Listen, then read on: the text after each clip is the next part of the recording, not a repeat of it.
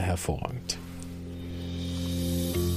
Hallo und herzlich willkommen zu meinem Homöopathie-Podcast. Mein Name ist Marvin Zander und ich freue mich darauf, dir diese alternative Heilmethode näherbringen zu dürfen. Ich werde dir die Hintergründe und Grundlagen leicht verständlich erklären, von meinen Erfahrungen und Erkenntnissen berichten und dir ermöglichen, alle Bereiche dieser ganzheitlich wirkenden Therapie kennenzulernen. Ich freue mich, dass du dabei bist und wünsche dir viele Erkenntnisse bei der heutigen Episode. Einen wunderschönen guten Tag wünsche ich dir. Schön bist du wieder dabei. Ähm, heute haben wir eine sehr interessante Folge, wie ich finde. Eine, eine meiner Lieblingsfolgen, auch weil ich das immer wieder, wenn ich mit Kollegen spreche, ähm, ich dann frage, ja, was hat denn der Patient für eine Diagnose eigentlich? Ja, weiß ich nicht, das spielt ja gar keine Rolle für die Homöopathie. Ähm, genau, das werden wir heute zusammen ergründen, ob die medizinische Diagnose keine Rolle spielt für die Homöopathie. Spoiler, tut sie. Sogar eine ziemlich große. Wäre auch schwierig. Ich finde auch in einem modernen ähm, Medizinsystem sich aufzuhalten und gar nicht die Diagnose des Patienten überhaupt abzufragen, ist aus meiner Sicht also ein Kunstfehler. Aber gut.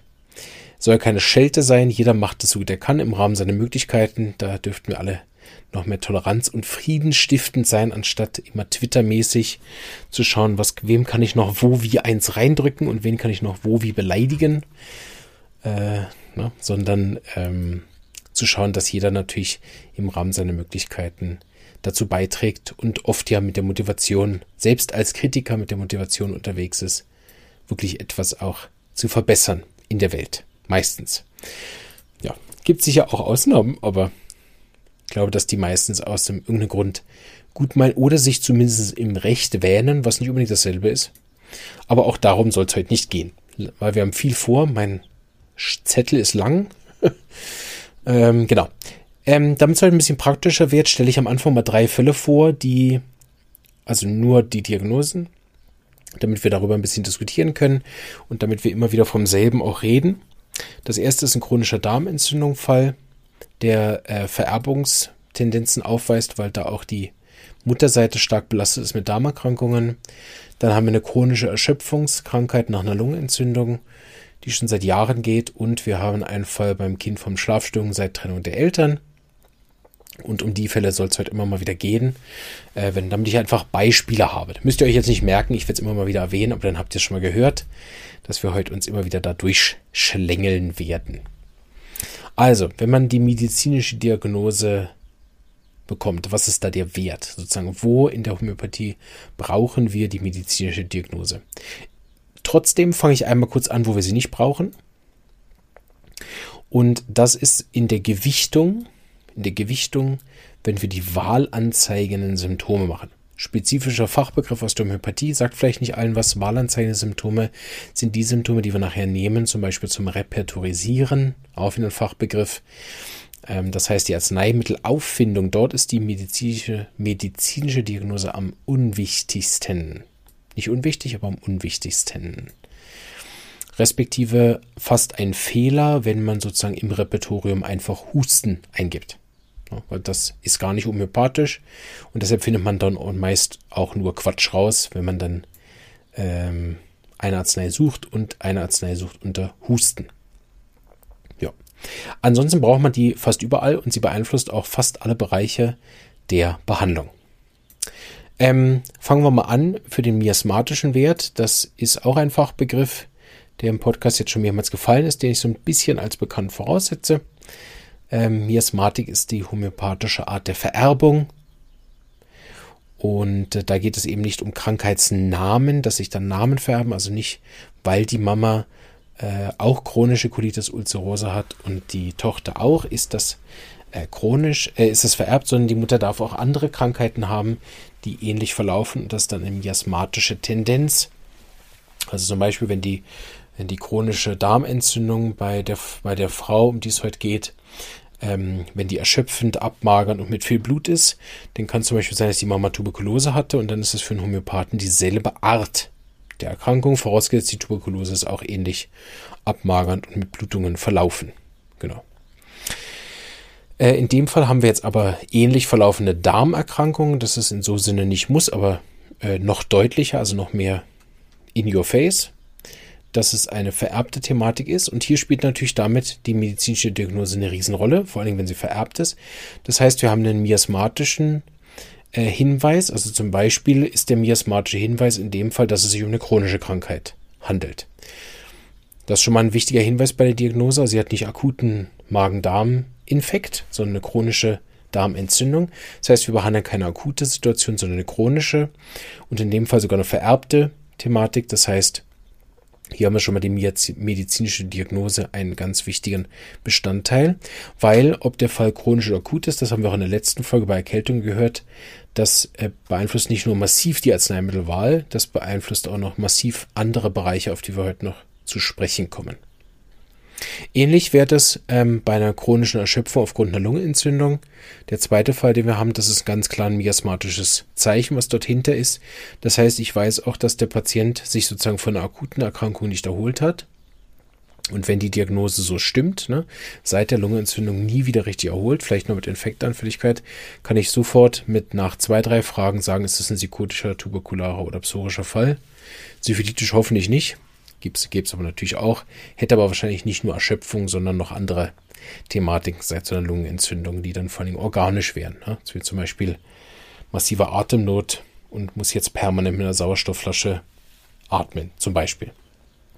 Oder es ist, hat massive Zerstörungen des Lungengewebes gegeben oder so. Ne? Das wäre dann syphilitisch. Das äh, dritte, der Fall mit den Schlafstörungen als Folge von Trennung der Eltern. Hier haben wir ähm, einerseits Schlafstörung als Diagnose. Das kann so ziemlich alles sein. Wenn man da das DD-Buch aufmacht, was kann als Schlafstörung machen, gibt's ist leichter herauszufinden, was nicht Schlafstörungen machen kann. die Liste ist deutlich kürzer.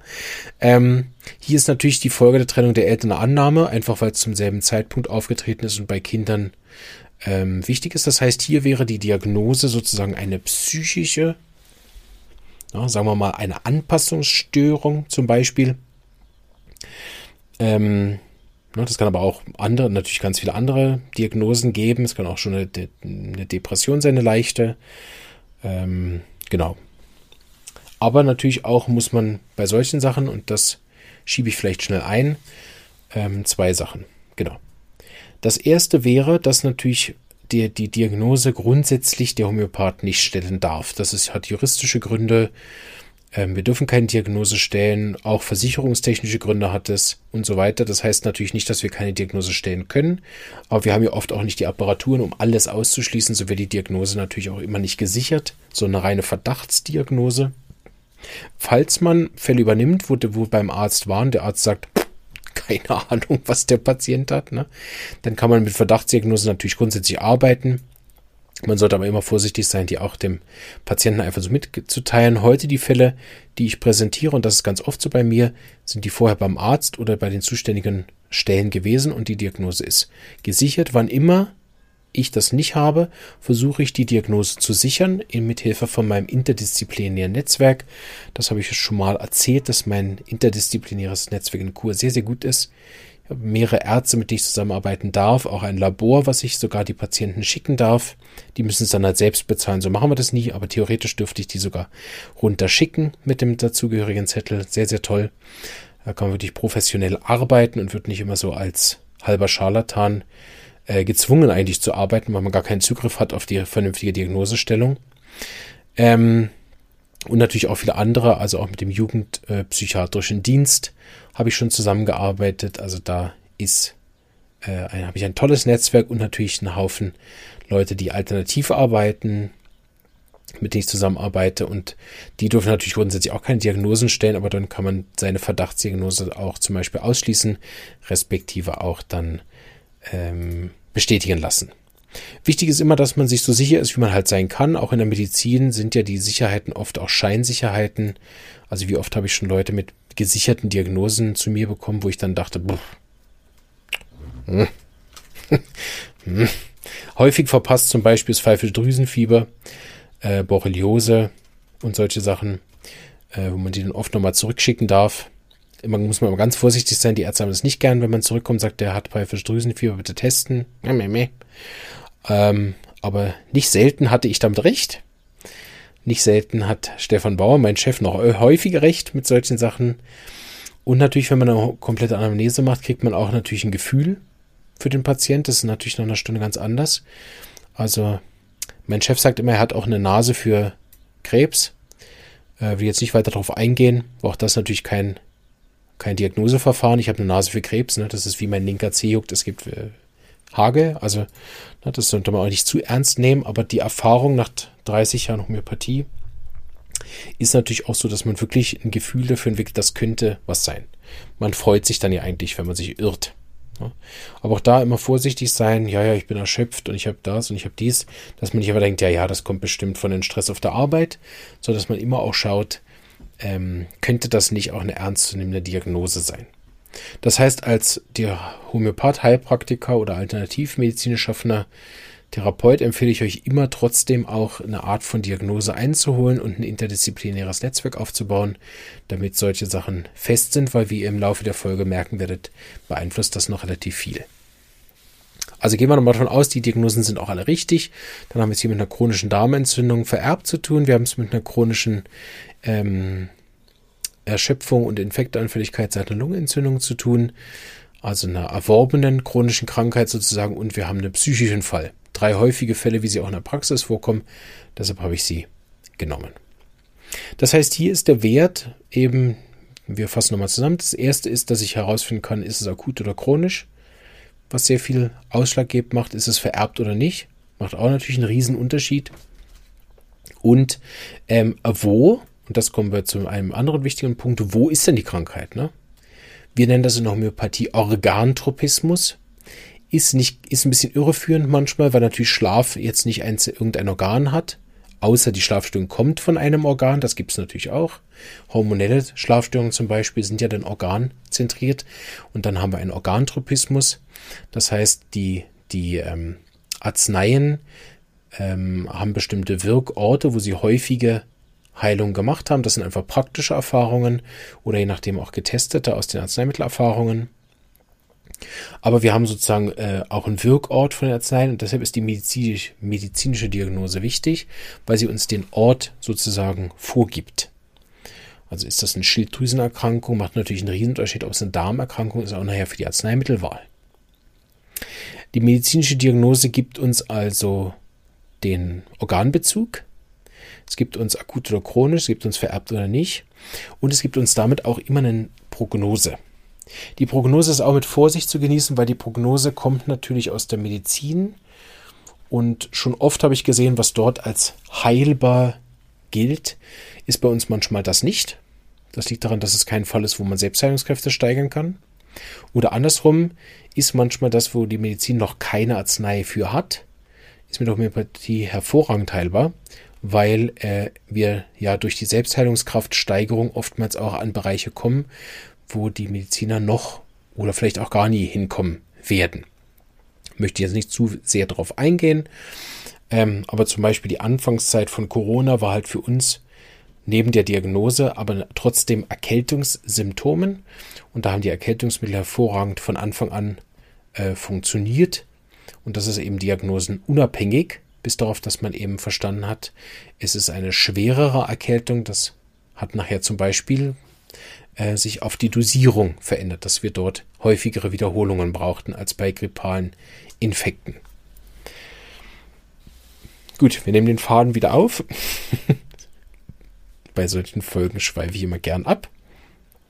Aber ich hoffe, äh, ihr seid noch dabei. Also die Prognose bei einer chronischen Darmentzündung, die vererbt ist zum Beispiel, ist natürlich ganz eine andere als bei den Schlafstörungen als Folge von Trennung der Eltern. Ne? Ähm, weil, weil bei einer psychischen Erkrankung oder bei einer chronischen vererbten Darmerkrankung haben wir natürlich auch ganz andere Heilungsziele, je nachdem. Ne? Vererbte Sachen sind sehr, sehr schwierig, dauerhaft zu heilen. Es kann sein, dass die immer als Sollbruchstelle bleiben, dass man zum Beispiel verbessern kann aber die Sachen bei kleinsten oder nachher auch dann vielleicht schwierigeren Phasen im Leben wieder auftreten, dass man es also nicht dauerhaft heilen kann, wenn die Schlafstörung als Folge der Trennung der Eltern zum Beispiel ja nicht nur durch Homöopathie auch zu heilen wäre, sondern auch dadurch, dass man die Ressourcen der Familie aktiviert und vielleicht wieder ein stabiles Beziehungs Feld schafft. Nicht unbedingt mit derselben Partnerschaft, aber mit einer anderen, sodass das Kind wieder zur Ruhe kommt. Also man kann ja dann auch viel, viel machen und dann hat man eine, grundsätzlich eine Prognose. Ne? Während die Schlafstörungen als Folge von Trennung der Eltern mit ziemlicher Wahrscheinlichkeit irgendwann besser werden, hoffentlich, ist die chronische Darmerkrankung, wenn sie so stark vererbt ist, wie in dem Fall, den ich vor Augen habe, sehr unwahrscheinlich, dass es für immer besser wird. Ja, weil schon zwei Generationen daran arbeiten. so. Auch das ist natürlich nicht endgültig, also auch solche Fälle sind mit der konstanten Steigerung der Selbstheilungskraft und vielleicht dem Einwirken auch der Art von wie der Patient lebt, oder vielleicht wirklich auch so stabil im Zaun zu halten, dass der Patient subjektiv eigentlich keine Symptome mehr hat. Die Sollbruchstelle, weil sie genetisch in irgendeiner Form ziemlich sicher ist, äh, wird aber bestehen bleiben. Und auch bei den Miasmen haben wir gelernt, die Miasmen sind in dem Sinne nicht heilbar, sondern nur wie passiv zu schalten, also latent wäre der Fachbegriff, oder eben, dass sie aktuell einfach nicht ausbricht. Das heißt aber nicht, dass sie potenziell nicht wiederkommen könnte. Na, wenn wir bei der chronischen Erschöpfung aufgrund von einer Lungenentzündung eine unklare Prognose haben, ne, da ist alles möglich, von schneller Heilung bis wird nie besser. Beides kennen wir und ähm, beide äh, Fachrichtungen oder viele Fachrichtungen haben dann natürlich auch eine ganz andere Prognose. Ne? Genau, dann ist es natürlich die Bedeutung der medizinischen Diagnose, gibt einen weiteren Punkt, nämlich unsere Grenzen. Wir haben ja in der Homöopathie offensichtlich ganz klare Grenzen. Also hat derjenige sich zum Beispiel einen schweren Splitterbruch zugezogen, ähm, dann ist da die Grenze der Homöopathie natürlich, dass wir das nicht einfach mit Globuli behandeln können, sondern dass es dort ähm, ja eine medizinische Behandlung mindestens dazu braucht. Das heißt, wir sind palliativ da. Dann gibt es andere Fälle, wo es gar, wo ein Organ fehlt beispielsweise oder so zerstört ist, dass man es nicht, dass man substituieren muss, ne, wo auch die Grenze der Homöopathie ist. Oder man kann auch eine Prognose, wo man sagen kann, okay, das ist auch potenziell nicht heilbar. Ähm, ja, keine Ahnung, ein, ein Bein fehlt, ne? da wird es mit Homöopathie nicht wieder nachwachsen. Und was man als Homöopath und äh, explizit ich als Student mir auch immer wieder vor Augen halten musste, ist, die Leute sterben natürlich auch mit Homöopathie. Also man kann die Selbstheilungskraft jetzt nicht so steigern, dass, ähm, also bisher nicht, wer weiß, äh, wenn wir noch besser werden, nein, nein, ähm, sondern dass, dass wir ja einen natürlichen Prozess unterstützen, der im Menschen innewohnt und der natürliche Prozess beinhaltet aktuell immer noch das Sterben irgendwann, sodass sozusagen der Patient natürlich auch unabhängig von der besten homöopathischen Behandlung und natürlich auch der besten medizinischen Behandlung irgendwann stirbt. Noch. Wer weiß. Was da genetisch inzwischen vielleicht auch schon möglich ist und ob wir das wirklich wollen, ist dann nochmal eine andere Frage. Beim Zustand des Planeten und der womöglichen Überbevölkerung, weiß ja auch nicht, das ist auch umstritten, aber wäre wahrscheinlich eine Unsterblichkeit nicht der beste Antwort auf Ressourcenknappheit. Ähm, genau. Ich bin wieder abgeschiffen, sehr gut.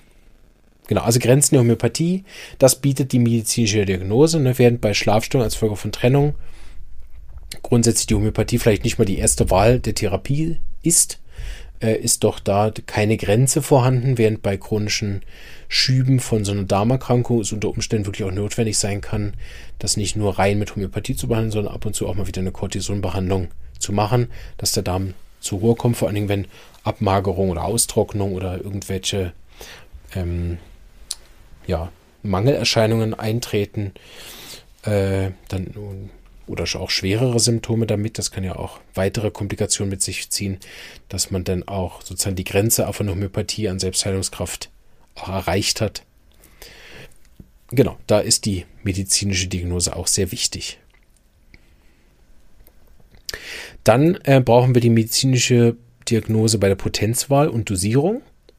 Also ich dosiere und wähle ganz eine andere Potenz natürlich. Ne? Chronische Darmentzündungen brauchen auch unterschiedliche Dosierungen und unterschiedliche Potenzen im Verlauf. Ne? Während einem akuten Schub von so einer Darmentzündung braucht es ganz andere Potenzen und ganz andere Wiederholungen. Während wenn wir versuchen wollen würden, in einer Phase, wo es zum Beispiel recht ruhig ist, den Fall tatsächlich nachhaltig zu heilen, also wie ich vorher erklärt habe, ne, die Miasmen zu senken ähm, und sozusagen auf passiv zu schalten, dann braucht es auch ganz andere äh, Potenzen und auch ganz andere Wiederholungen. Dasselbe bei Schlafstörungen, bei Fall von Trennung braucht wieder ganz andere Potenzen als bei einer chronischen Erschöpfung von einer Lungenentzündung. Da können wir nicht einfach immer C200 geben oder C30. ähm, und auch nicht immer einfach nur zwei oder nur drei oder jedes Mal sechs Wiederholungen. Das muss wirklich auch an den Fall individuell angepasst werden. Das bekannte Individualitätsgesetz zieht sich auch dort durch. Das heißt, auch hier kann man wieder sagen, die Bedeutung der medizinischen Diagnose ist sehr, sehr wichtig für Potenzwahl und Dosierung. Natürlich gibt es hier auch immer einen homöopathischen Grund. Also es ist jetzt nicht alles immer nur wegen der Diagnose. Auch der Zustand der Lebenskraft und die Einschätzung, die der Homöopath hat zum Zustand der Lebenskraft, ist natürlich entscheidend. Also nicht jeder chronische Darmentzündungsfall Ne, wenn wir jetzt sagen, wir haben zehn chronische Darmentzündungsfall, alle sind vererbt, dann werden die ja nicht nur nicht dasselbe Mittel bekommen, also jeder bekommt ein anderes Mittel, jeder bekommt das auch in anderen Potenzen und in anderen Dosierungen und Wiederholungen. Also ne, mindestens mal im miasmatischen Unterschied, eine psorische chronische Darmentzündung wird die ganzen andere Behandlung benötigen als eine syphilitische. Ganz klar. Also auch da gibt's, ist das natürlich nicht äh, diagnosenabhängig nachher, die Potenzwahl. Die ist natürlich abhängig von der Lebenskraft, aber sie spielt eine entscheidende Rolle natürlich. Was ich auch schon erwähnt habe, ist natürlich die Arzneimittelwahl. Dort haben wir den größten Punkt bei dem ähm, Organtropismus, also wirkt die Arznei überhaupt auf chronische Darmentzündungen? Das ist oft ein Erfahrungswert oder ein Wert ähm, äh, ein, einer ähm, Beobachtung aus der Arzneimittelprüfung. Das kann aber auch sein äh, aufgrund der Symptomatik die sich zeigt, mit dem, dass bestimmte Arzneien dann in ähm, Frage kommen. Also da ähm, ist es auch ähnlich wie bei der Potenzwahl. Natürlich ist, ist das nicht diagnosenabhängig, das ist ja genau das Gegenteil von Homöopathie. Also wir verschreiben ja nicht Mercurius bei einer chronischen Darmentzündung, weil es eine chronische Darmentzündung ist, sondern in der Art, wie sich die chronische Darmentzündung bei diesem Patienten zeigt. Ne? Daraufhin verschreiben wir dann Mercurius aufgrund der Gesamtheit der Symptome, respektive ähm, äh, Quatsch, die Gesamtheit der Symptome. Eben nicht auf, ja gut. Also auf die Gesamtheit der gewählten Symptome, das Fachbegriff, der Fachbegriff dafür wäre nicht Gesamtheit, sondern Totalität der Symptome.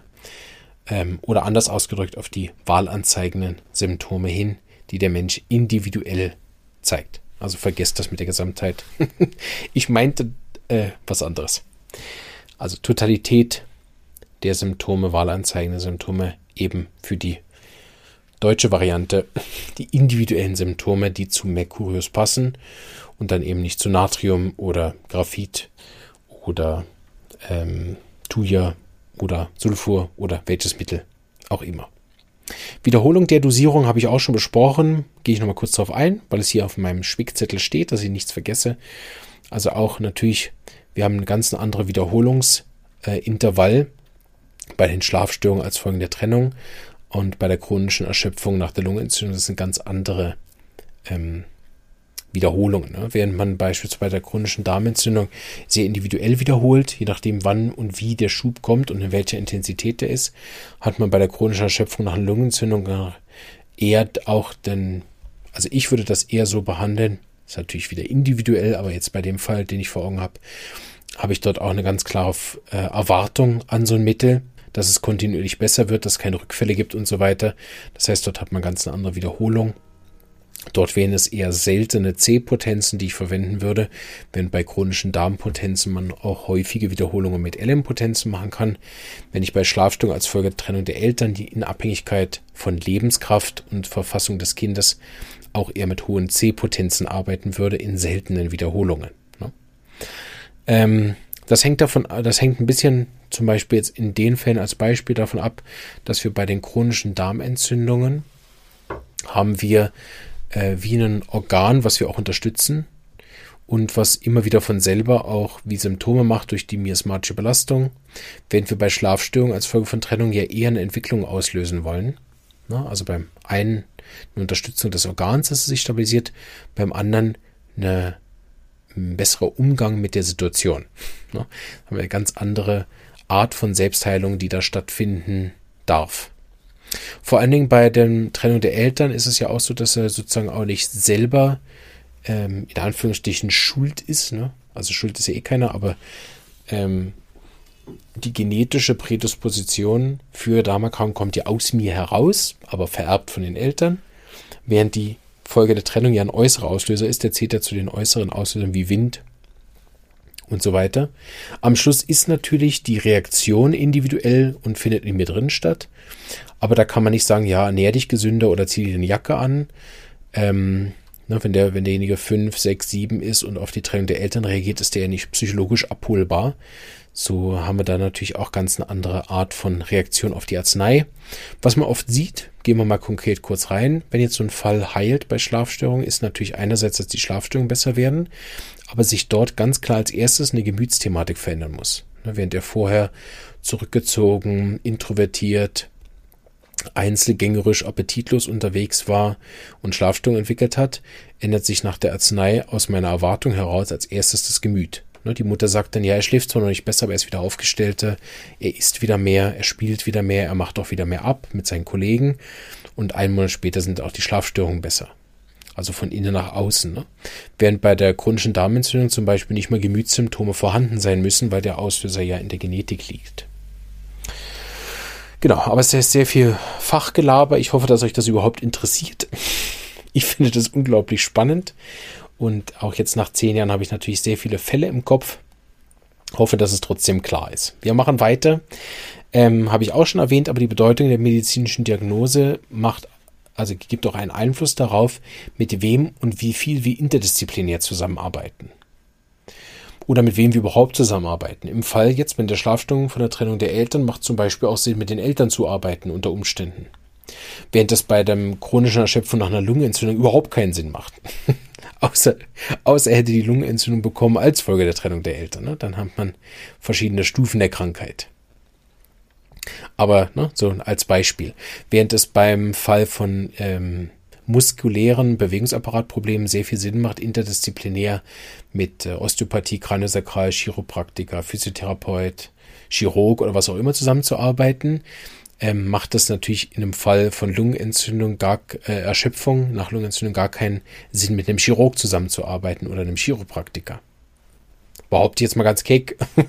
also ich bin oft erstaunt, was auch diese Manualtherapien nachher auf Erschöpfung und so weiter für einen Einfluss haben können. Vielleicht hat sich jetzt gerade einer der Zuhörer gedacht, ich bin ein Chiropraktiker oder Physiotherapeut, ich kann sehr wohl da was helfen. Dann es tut mir leid, Deshalb habe ich ja meine Freunde und Kollegen, die ich dann anhaue. Du, hey, ich komme mit dem Fall nicht weiter. Kannst du da was machen?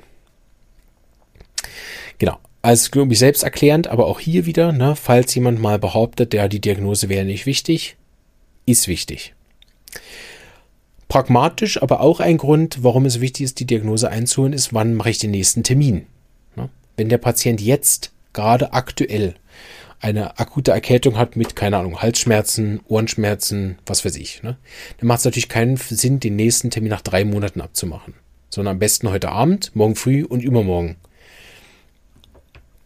Um je nachdem zum Beispiel den Hals oder das, das Ohr auch anzuschauen. Ne?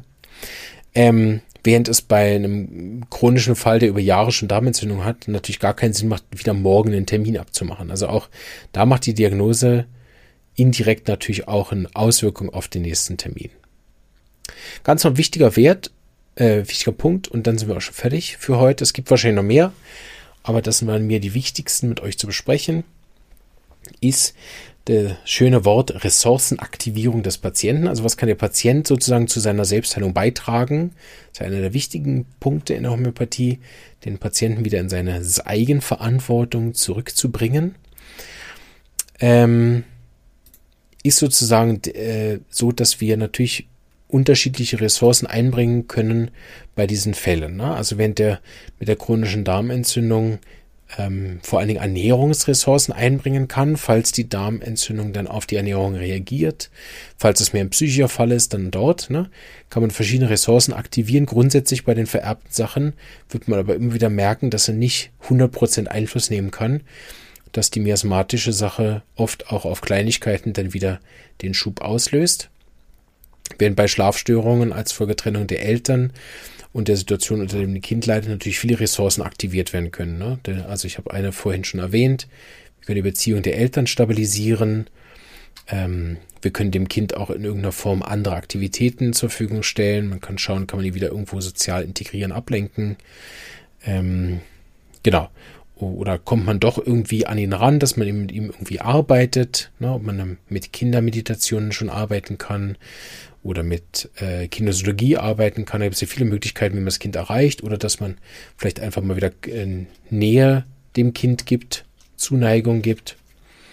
Ähm, oder natürlich auch mit den Eltern arbeitet. Das ist ja grundsätzlich auch eine Ressource, dass man äh, schaut, kann man die Mutter, den Vater, wie, wo auch immer das Kind ist, irgendwie bestärken darin, in irgendwas oder dem der Mutter helfen, dass sie oder dem Vater, dass er besser mit der Situation klarkommt, dass sich so die Situation fürs Kind löst oder oder oder. Ne?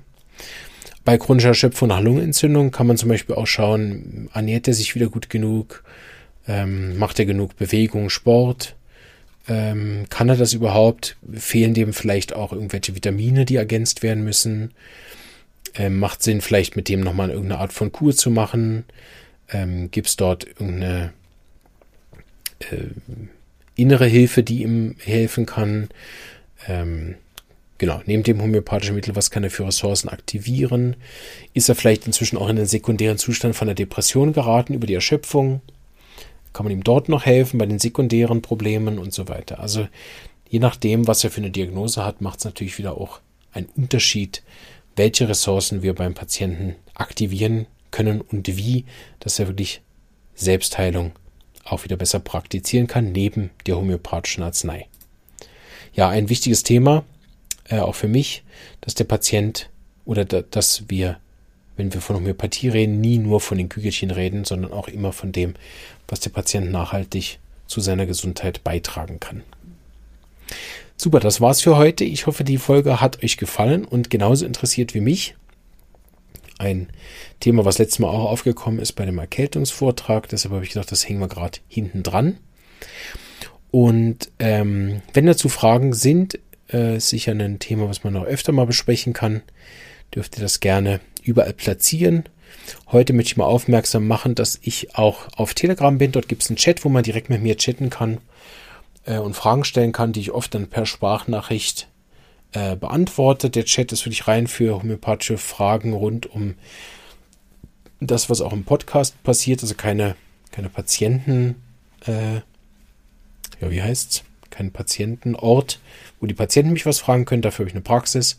Aber rund um den Podcast Fragen können da sehr gut gestellt werden und sich grundsätzlich auch ausgetauscht werden mit anderen, die dort im Chat sind. Und der Telegram-Chat ist ja grundsätzlich auch mal schön, wenn man da nicht gestört wird von irgendwelchen Kommentaren von anderen Leuten, äh, die da ihr nur ihre Schallplatte abspielen. Ähm, genau da wollte ich einmal darauf aufmerksam machen. Es gibt auch einen Channel im Telegram, wo ich einfach die Podcast-Folgen poste und wichtige Sachen rund um den Podcast. Den könnte man auch abonnieren. Also wer äh, auf keinen der anderen Messenger mit mir verbunden ist, kann gern auf Telegram kommen. Andere Sache, wo ich neu bin und mal schaue, ob dort was geht, ist LinkedIn. Wer auf LinkedIn ist und Lust hat, sich mit mir zu verknüpfen, die, die von Facebook zum Beispiel weggehen oder auf LinkedIn gehen, dort kann man auch Gruppen erstellen. Ähm, genau, dort können wir da sozusagen die Alternative zu Facebook machen. Ähm, genau. Und auf eine andere Sache möchte ich noch hinweisen am Schluss, dass ich auch einen Newsletter habe. Den könnt ihr, seht ihr auch in den Links unter dem Video. Kann man sich im Newsletter abonnieren und dort kriegt ihr mindestens einmal im Monat eine Übersicht von dem, was letzten Monat gelaufen ist und dem, was im nächsten Monat läuft, soweit ich das schon weiß. Ja, auch alle Vorträge und so. Und wenn irgendwas besonders Neues ist auf der Website zum Beispiel, dann wird es auch über die Newsletter verkündet. Dort gibt es verschiedene Auswahlen, also man kann sich für verschiedene Newsletter eintragen, sodass ihr nicht zugespammt werdet mit Sachen, die euch nicht betreffen. Also man kann sich zum Beispiel nur für den Podcast einschreiben oder auch für die Weiterbildung oder für beides. Und je nachdem bekommt man dann auch nur den Newsletter, über den man wollte. Am Schluss danke ich noch der Unterstützung, unserem unter großen, unser, na, schaffe ich es heute noch. danke ich unserem großartigen Unterstützer der Firma Omida, die uns tatkräftig unterstützt, also mich, ähm, aber uns als Homöopathie-Community meine ich. Da freue ich mich sehr drüber. Ähm, habe da in den letzten Wochen wirklich viel profitieren schon dürfen, Anfang des Jahres und bin sehr, sehr froh, dass wir, wir als Podcast die im Boot haben ähm, und überhaupt die Homöopathie zu unterstützen. Ähm, ja, ist einfach, bin ich mega, mega dankbar und äh, ja, freue mich, dass die mit im Boot sind. In dem Sinne wünsche ich euch ganz, ganz äh, einen tollen Tag noch. Alles Gute. Und wenn euch die Folge gefallen hat, dann kommentiert doch gern, teilt sie und sprecht drüber, sodass noch mehr Leute erfahren von dem wunderbaren Podcast. Danke für eure Unterstützung. Bis bald. Tschüss.